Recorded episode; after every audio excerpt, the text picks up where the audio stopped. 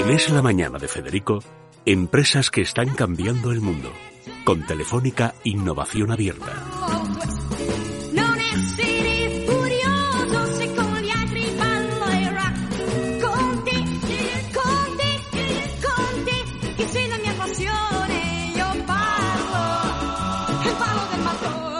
Bueno, vamos a ver. Javier Tamudo, ¿algo que ver con el delantero del español? Puede ser, familia, familia lejana. ¿Ves? Es que es un apellido tan peculiar. Ese héroe que nos dio una liga. ¿Os sabéis unos nombres de Hombre, verdad? Tamudo es un héroe del Tamudazo. español y del Real Madrid. O sea, sí, sí. Le metió dos salvarse en tres minutos y perdió la liga. Pues lo del talento va en las venas, ¿eh? En este caso. Bueno, claro mira. que sí, claro que sí.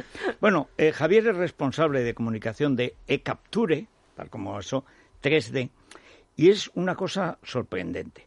Con unas, con unas pocas fotos, no películas y tal, es capaz de organizarte pues un contenido en tres dimensiones. Exacto, hemos desarrollado una plataforma donde con la toma de fotos o vídeos con cualquier dispositivo, ya sea un smartphone, una tablet, un dron, eh, subiéndolo a la plataforma, tienes un modelo 3D. Desde una persona hasta una calle, un edificio, cualquier cosa. Bueno, y esto, primero, ¿cómo lo habéis hecho? ¿Y qué es lo que supone de avance respecto a lo que existía? A ver. Bueno, actualmente eh, esto no es nada nuevo, está basado en una tecnología que es la fotogrametría, que es una tecnología del siglo XX. Lo único que hemos hecho nosotros es, es, eh, habi- habituarla a un método distinto. ¿vale? Actualmente se- existen láser, donde, bueno, pues, por ejemplo, el iPhone que tiene el láser pues, que te detecta las caras. Nosotros hemos hecho que eh, con un móvil, porque los láser pues, te cuestan bastante, bastante dinero, con un smartphone, pues generas los modelos 3D. Hemos cambiado el método de hacer el 3D. No Los hemos- habéis abaratado. ¿Lo habéis digamos, ¿no? invertido? Hemos, hemos eh, cambiado el método de hacer el 3D, básicamente, y entonces sí, hemos pivoteado ahí un poco el modelo de negocio. Sí, porque además estamos acostumbrados a ver mediciones, lo que tú dices, ¿no? Mediciones de, de alturas, ¿no? Exacto. Casi topográficas, podemos decir, pero Este, a menor origen, escala. El origen de la empresa es del- de la topografía. Es de topografía. Exacto. ¿Y vosotros os valéis de la misma tecnología que se vale en los topógrafos? Eh, sí, lo Pero- único que nosotros nos, nos vamos a otros sectores también, como puede ser la seguridad, la medicina, ingeniería. Mucho más reducido también, porque, por ejemplo, en el tema de salud, que es uno de los que vosotros estáis, me imagino que empezando a, a trabajar. Sí. Yo le explicaba antes a Federico, por lo que he podido ver en vuestra página web, que si tú haces eh, tres o cuatro fotografías como paciente desde tu casa de un lunar que para ti o de una verruga es sospechosa de malignidad, vosotros conseguís construir un mapa 3D que el dermatólogo ve de otra manera completamente Exacto, diferente, claro. Exacto, y también da la ventaja de Bueno, ver la... eso, es, eso es una cosa que para el diagnóstico, por ejemplo, de Claro. la piel, ahora que vivimos tantísimos años y hay tantos lunares, tantos problemas que se malignizan, que, pero a lo largo del tiempo, que es que uno no los ve venir, bueno, es que esto es una, para la medicina preventiva, que es la base cuando se tienen muchas, eh, como se tiene en España, que es el sitio donde más años se vive del mundo, bueno, es que es un avance extraordinario. Una vez se integre, claro. Imagínate Exacto. dentro del cuerpo. En el momento, no sé si eso está por ver. Estamos teniendo pruebas con cámaras eh, eh, endoscópicas. Ya hemos tenido También. modelos de riñones, pero bueno, eso al fin y al cabo estamos en ello, estamos trabajando. Sí, pero en el momento que puedes ver un estómago por dentro, la úlcera que veas no será la misma de uno que de otro. Y, Bueno, y- y en todo caso se lo pasas al médico y que él lo vea, Exacto, ¿no? sobre Claro. todo el trabajar antes de, de meterse en la operar, cirugía, claro, claro. el saber el tamaño, la enfermedad, el nivel de avance que tiene pues y- esa y en enfermedad. la seguridad, que has comentado que estáis trabajando. La ¿cómo se seguridad, aplicar? pues desde documentación de pruebas a recreación de crímenes, inspecciones aéreas. eh, A ver, ¿cómo es eso, recreación de crímenes? Bueno, al fin y al cabo, pues eh, la fuerza policial tiene que ir al crimen que sea y hacer las fotos pertinentes, ¿no? De forense. Pues al final nosotros lo que decimos es que tomando seis o ocho fotos más, pues vas a tener toda esa escena en 3D, donde vas a poder tomar medidas, donde vas a poder insertar una nota y mandarla a la policía científica que a lo mejor está en otra ciudad y medir alturas, volúmenes.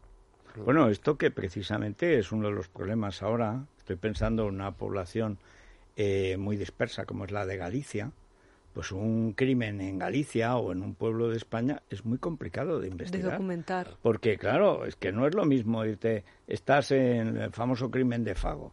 Pues si hubieras ido en Zaragoza, seguro que enseguida habrían descubierto la cosa. Pero claro, hasta que llegan los datos, que llega un forense, que ya, que un policía no lo ve, que otro sí lo ve, que luego en el pueblo la mitad se callan.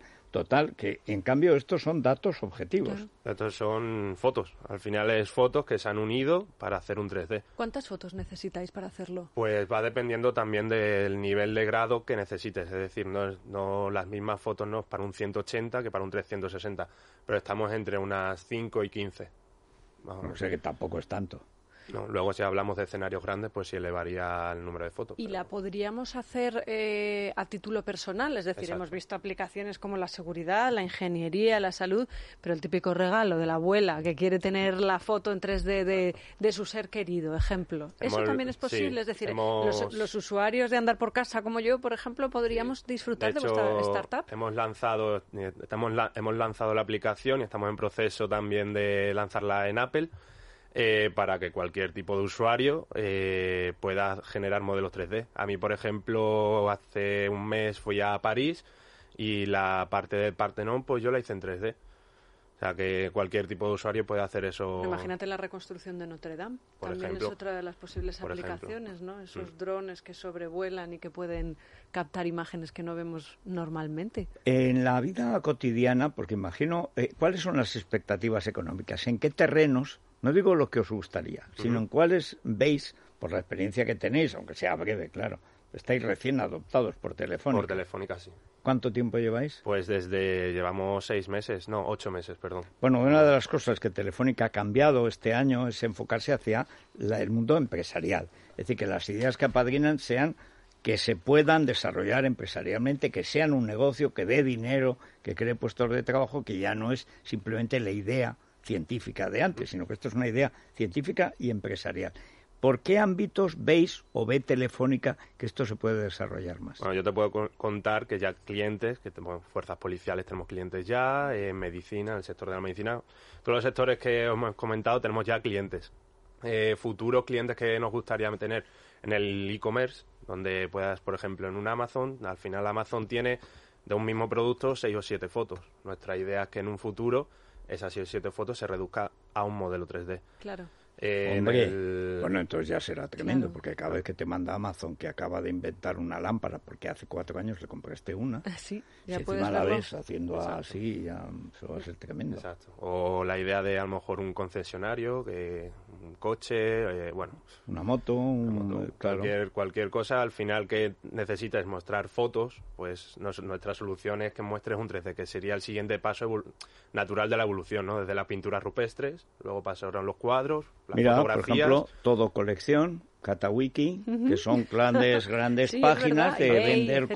cosas, pero claro, no es lo mismo la foto de una antigüedad que verla en tres dimensiones. Sí, Oye, fíjate. O para arte también le veo yo una aplicación, ¿verdad? Todas Arte. estas obras Mm. de arte que los chavales estudian en foto que puedan de- rodear al David de Miguel Ángel. Tenemos ya un- clientes también que están trabajando en patrimonio. museos, etcétera, claro. Bueno, pues yo creo que tiene muchas bueno, ¿y cuánto tiempo lleváis en esto? Pues llevamos desde 2017 que se lanzó la plataforma, llevamos dos añitos. Bueno, este ya va a ser el 2020, el ¿Y tercero. cuántos estáis ahí? Ahora mismo somos un equipo de 10, donde la mayoría somos son ingenieros. Y bueno, luego tenemos un equipo comercial, eh, nuestro CEO, que es Miguel González.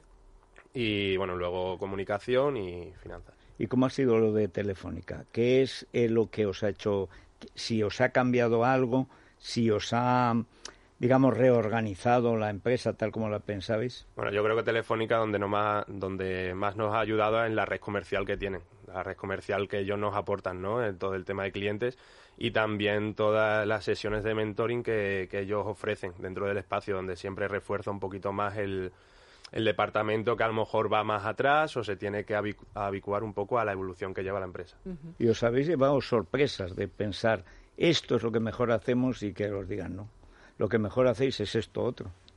Bueno, eh, sí es verdad que hemos pivoteado, ¿no? Hemos cambiado un poco, queríamos ir por un rumbo, pero Telefónica, bueno, pues nos ha ido orientando y al final también nos ha ayudado a, a llegar pues a eso, a clientes que ni teníamos pensado llegar. No son los únicos porque se abre convocatoria nueva, Federico. Ya sabes, ya sabes que ahora se llaman hubs o hubs, que son pues eh, los enchufes de toda la vida, los ladrones. Convocatoria. Pero es que enchufe suena fatal.